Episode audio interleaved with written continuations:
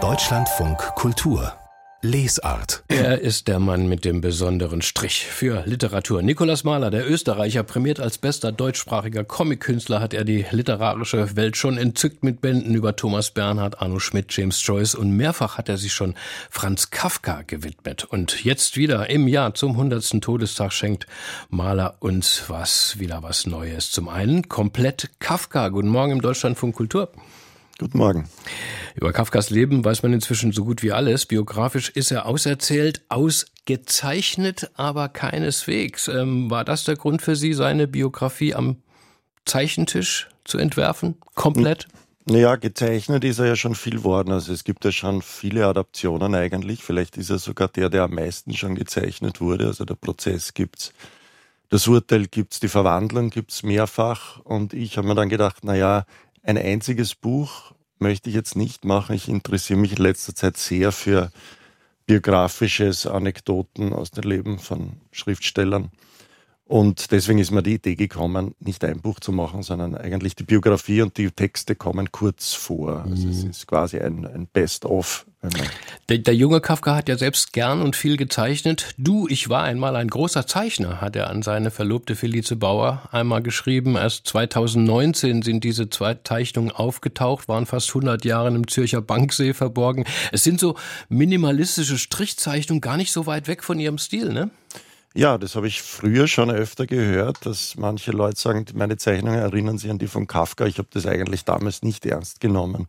Jetzt habe ich mich mehr mit seinen Zeichnungen beschäftigt und es ist mir erstaunlich leicht von der Hand gegangen, seinen Stil, ich würde jetzt nicht sagen zu imitieren, sondern weiterzuentwickeln oder, oder ja, umzuformen. Und da ist mir dann schon aufgefallen, ja, es fällt mir deswegen so leicht, weil ich wahrscheinlich doch ähnlich im Strich mhm. bin. Also Ihren Strich erkennt man inzwischen sofort, jetzt auch in diesen Bildern gleich der Einband, drei, vier Tuschestriche und sofort hat man das Kafka-Porträt und man lächelt instinktiv, ähm, obwohl es bei Kafka im Leben wie im Werk auf den ersten Blick nicht viel zu lachen gibt, auf den zweiten aber schon. Und Sie, Herr Mahler, haben schon in Ihrem allerersten Kafka-Buch darauf hingewiesen, Kafkas Nonstop-Lachmaschine hieß das, vor zehn Jahren erschienen.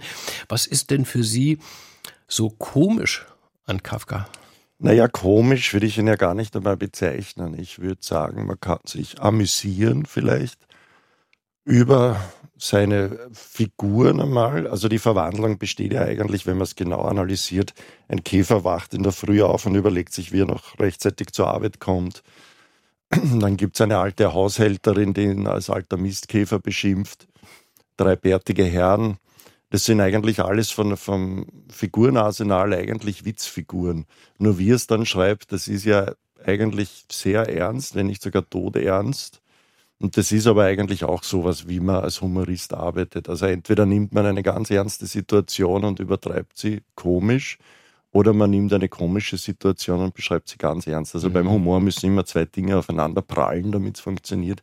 Ich würde ihn aber nicht als komischen oder humoristischen Autor bezeichnen, aber dadurch, dass er viele Dinge aus zwei Blickwinkeln betrachtet, oft in einem Satz, kommt natürlich das Absurde raus. Und mhm. über dieses Absurde kann man sich schon amüsieren. Und über ihn selbst wird ja berichtet, dass er bei den wenigen öffentlichen Lesungen, die er gemacht hat, sich vor Lachen weggeschmissen hätte, ne? beim Vorlesen vom Prozess etwa kaum zu glauben. Ja, kaum das zu ist, glauben. genau, das ist so eine überlieferte Anekdote, wo ich mir immer denke, naja, dieses Lachen kann ja auch als Unsicherheit oder Beklommenheit, dass er da hat vorlesen müssen, entstanden sein. Also so ein Peinlichkeitslachen könnte es ja auch gewesen sein.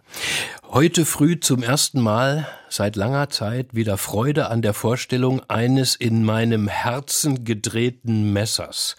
Das ist ein Tagebucheintrag im Jahr 1911. Er nimmt die schauerliche Schluss Szene vom Prozess vorweg. Ähm, ich habe den Satz aus dem zweiten Kafka-Buch von Ihnen, Herr Mahler, das zeitgleich erschienen ist. Kafka für Boshafte und in komplett Kafka zitieren Sie ihn auch dann nebst Bild.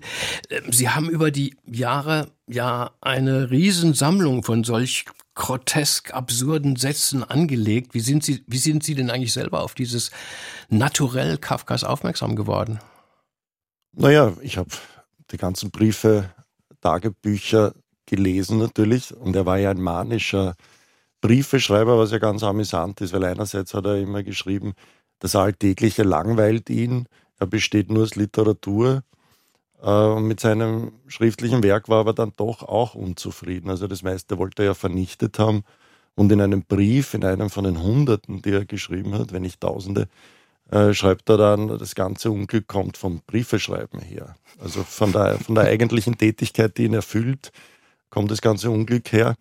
Und in diesen Briefen gibt es eben so viele so Widersprüchlichkeiten und die haben mich einfach angesprochen. Mhm. Ich meine, ich kann mich daran erinnern, wie schon in den 1980er Jahren so ihre äh, berühmten Zeichnerkollegen von der sogenannten Neuen Frankfurter Schule, FK Wächter, ne, Robert Gernhardt, Effe Bernstein, so dieses grotesk äh, äh, komische an Kafka so betont haben und auch in Bildern umgesetzt haben.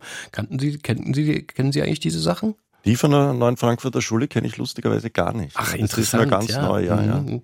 Ja, weil ich habe sozusagen, da fühlte mich erinnert und dachte, jetzt kommt das mal wieder hoch, ne? Dieses, dieses Groteske, also komische, in Anführungszeichen immer. Ich meine, Kafkas Werk gilt ja so als unauslotbar.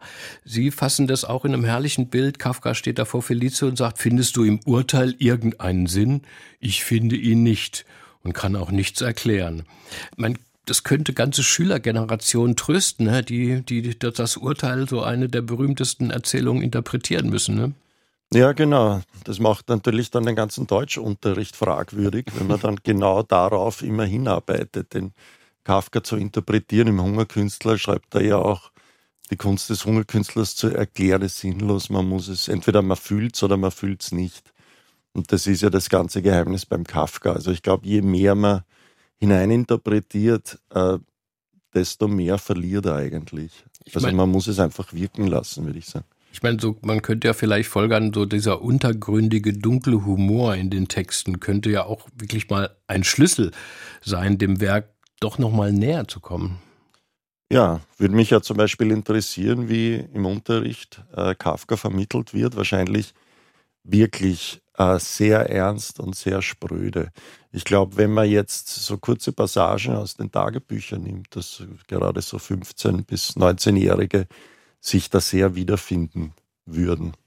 Man an Ihren Kafka-Büchern jetzt auch am neuen äh, merkt man natürlich, dass Sie alles von ihm kennen, so bis in die unveröffentlichten Notizen. Ähm, war das jetzt eigentlich beim Zeichnen der Biografie schwer für Sie, hier auszuwählen? So die Textstellen mussten Sie natürlich schon machen, aber wenn man da so ein Riesenkonvolut hat.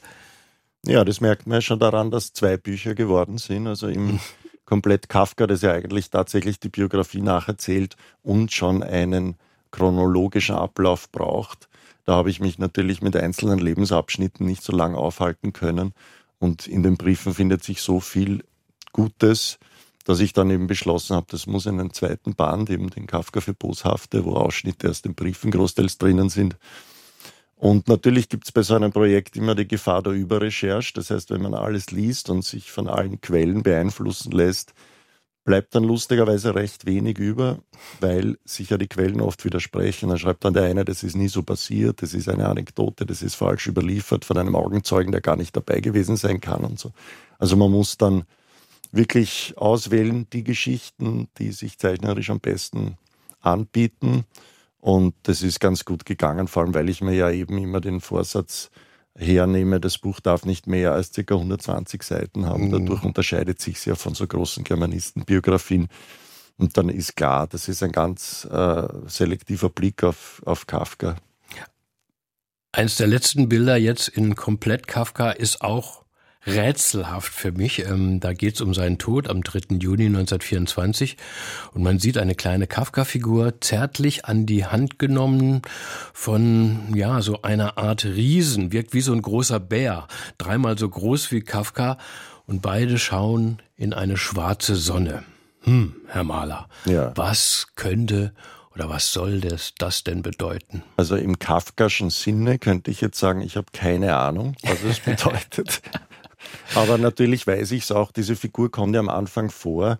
Das ist ein fiktiver Prolog am Anfang, dass der Rabbi Löw aus Lehm Kafkas Vater erschaffen hat, weil er hat ja ein großes äh, Vaterproblem gehabt, weil der Vater seine Überfigur, seine fleischige, männliche, riesige Erscheinung war und er sich immer als kleines Knochengerippe gefühlt hat, vor allem in der Umkleidekabine beim Schwimmen gehen. Und äh, er schreibt ja dann am Schluss seines Lebens auch in den Tagebüchern, dass er sich erinnert, wie er mit dem Vater Wurst gegessen hat und Bier getrunken mhm. hat. Und das wollte ich dann im letzten Bild wieder aufnehmen. Ist etwas geschehen? Nein, nein, antwortete K. Es schreit nur ein Hund auf dem Hof. Mit diesem Zitat aus dem Prozess vielen Dank Ihnen, Herr Mahler, für dieses Gespräch im Deutschlandfunk Kultur. Sehr gern. Und komplett Kafka, der Wand von Nikolaus Mahler. Ist im Surkamp Verlag erschienen mit 127 Seiten für 18 Euro und Kafka für Boshafte als Insel Taschenbuch.